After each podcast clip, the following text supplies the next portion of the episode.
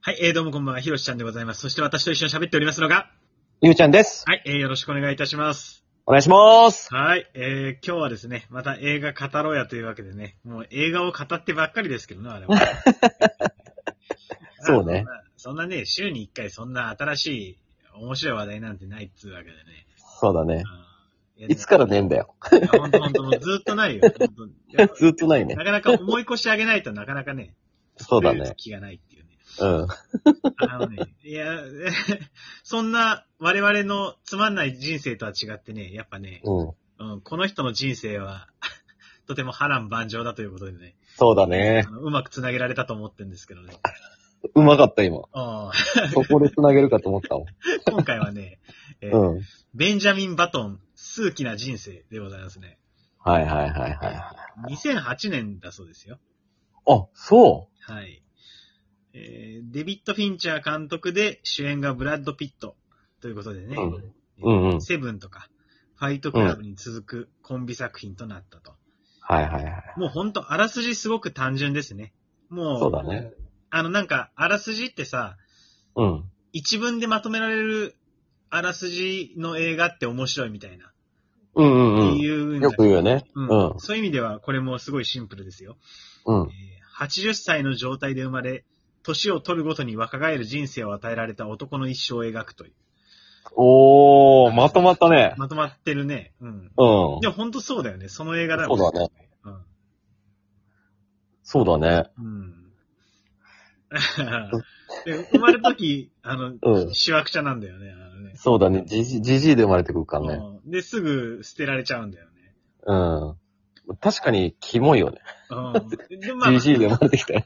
赤ちゃんってさ、しわくちゃって言うじゃん、生まれた時。うんうん。そうだね。そのしわくちゃぶりとは違ったんだろうね。うんそうだね。正規がなかったもんな。ああ、そう か。そうかで、それを見てから、その、あ、じゃあちょっと、うちじゃ育てらんないわって判断した、ボタン職人のトーマス・バトンの判断めちゃめちゃ早かったよね。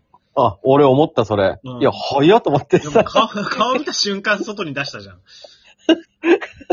そうだね。うあの判断は早かった。いやさす早かったがね、社、オーナーだよね。ん。うん決断、決断力早いよね。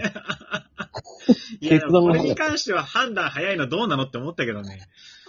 すぐ捨てるじゃんって思っちゃったけど。いまあでもちゃんと場所選んでたね。や、そうだね。あ、あれやっぱり、うん。ちゃんと選んだのかないや、そらそうでしょ。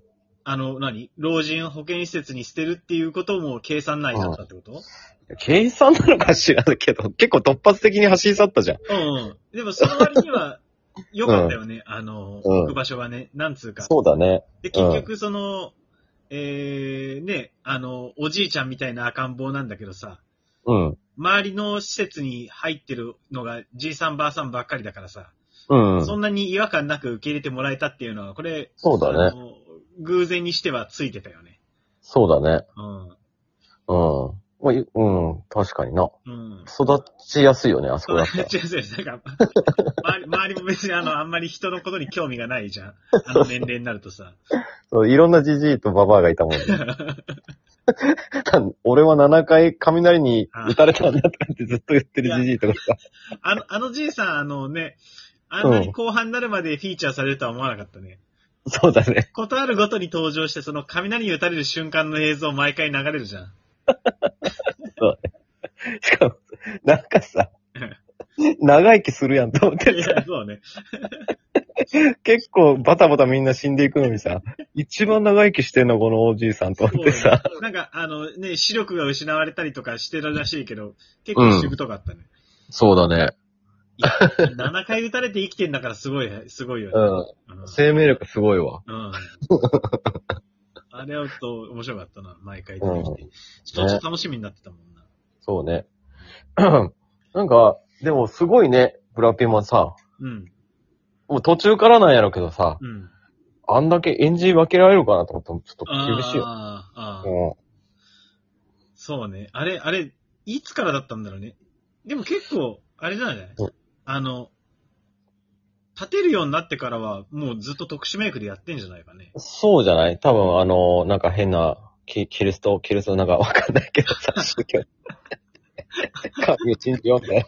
あれ、 あれも面白かったね。ああれなんで考えないの、うさんくさい神父あれ面白かったね。そうだよね。で、あもうあいあいつ一番ひどいのは、その、あの、なかなか子供授かんないんですっていうね、あ の、クイニーさんのお腹をあの、小手でボコンって押すやつ、あれ何なんだろうね。あれなんなんよくわかんなかっあたれ、よ。あれ、あれよくわかんないよね。何の説明もないしさ。儀式なのかなあれは。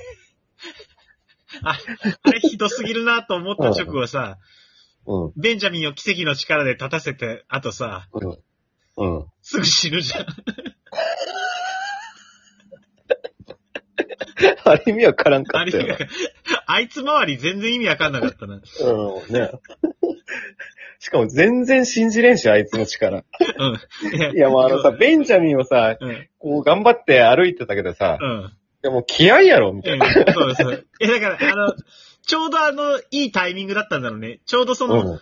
若返って立てるようになったタイミングと、あの、うさんくさい神父が、うまくマッチしただけだろうね。うん、そうだね。うんいや、あの神父もクソ笑ったなんてさ、笑っていいのかどうかよくわかんないけど、ちょっと、わけわかんなすぎて笑ったよな。そうね。あの、周りに出てくるやつ、なんか、へ変なやつばっかりじゃん。そうだね。癖強すぎたね、みんな。う。数奇な人生っていうかもう本当、うん鬼人で大集合みたいな感じだ った。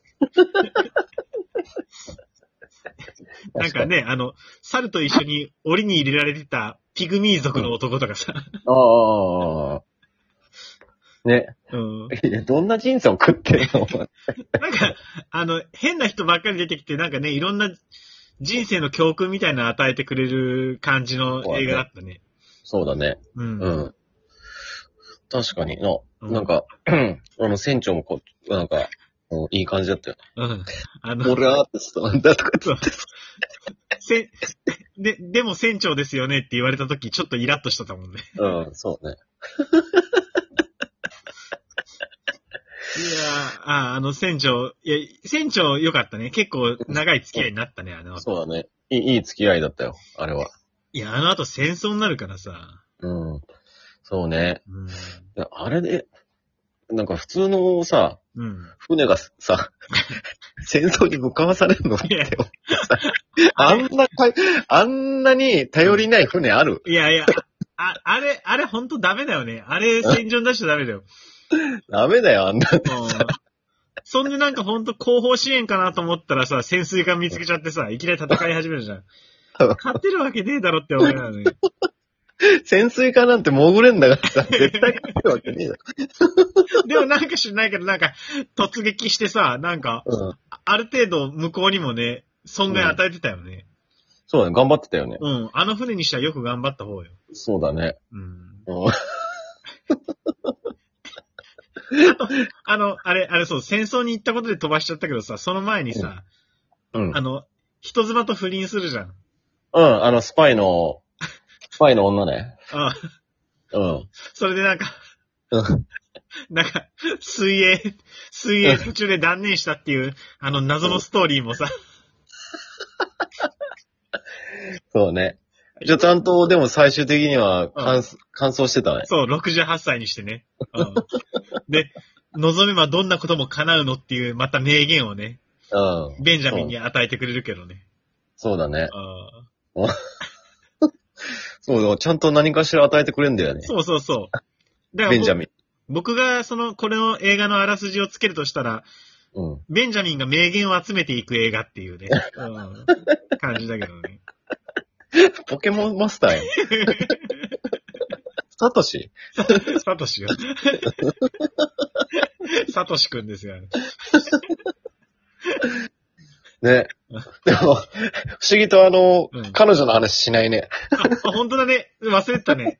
一番大事なラブストーリーの話、対しデてイデイジーね、デイジー。デイジー、デイジー。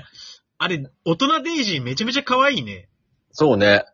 びびっくりした。ケイト・ブランシェットだって。うんうん。うんうんうん。こんな美人だとは思わなかったよ、僕は。ね。なんか、いや、でもさ、 うん。あんな、え、なんか、エッチな女に育つんやと思っ てさ。いや、まあいやもうそれはもうすべてあのバレエ団が悪いよ。あバレーね。うん。色気ムンムンで現れるからさ、うん。大人になって。ああいや、でも、あれはさ、やっぱりさ、途中でさ、ベンジャミンがさ、うん。俺、人妻と本当の恋に落ちたんだ、みたいなことをさ、うん、うん。手紙で送るじゃん。うんうん、うバん。カ正直にさ。そうだね。それやっぱりデイジーとしてはさ、うんうん。な、なんなのっつって。うん。私をなんだと思ってんのっていうのがあったんじゃないうん、な、まだあそこ、手紙送られてくる時までは、ちょっとエモかったもんね。そうそうそうそうん。エモ感はあったもん。う。だからその、私も大人の女性なのよってちょっと強がりたかったんじゃないかね。はいはいはいはい。なるほどね。アピールね。うん。うん。で、めっちゃ攻める、ね、あの、襲ってきそうになるけど、その時ベンジャミン断るじゃん。うんうんうんうん。いや、そういうんじゃないみたいな。うんうんうんで、一旦断っといてさ、うん。うん。と、後からベンジャミングイグイ行くじゃん。そうだね。で、その時は、デイジーは時期じゃなかったみたいで振られ るじゃん。そんな人生においてそんなすれ違わんでいいやんぐらいすれ違った。 いや、交わってもいいやんみたいな、ね、今。ほんと ね、あれ、あれうんなんかもうほんと、もう数奇な人生だよね。そうだね。いやでも実際の恋愛もそうなのかなとかって思っちゃったりしてうねん。ああ、そうだタイミンね。グって大事なのかなって思ったりするやろ。まあでも俺にはあんな子供の時代からずっとすれ違う女なんていないけどね。いや、僕だってそうよ。寝るときずっと考えてるんでしょ。ね、お休みって言い続けるって、すごいピュアだよね。純ず、純愛だよね。純愛だねあ。最後まで見とってね。うん、そうよ。うん。もう、もう、もう終わっちゃうよ。うん、そうだね。うん。ちょっと、そうだね。語り尽くせないね。いや、そうだ ね。何せ映画が長えからね。はい。ぜひ皆さん見見てください。はい。アマプラでやってます。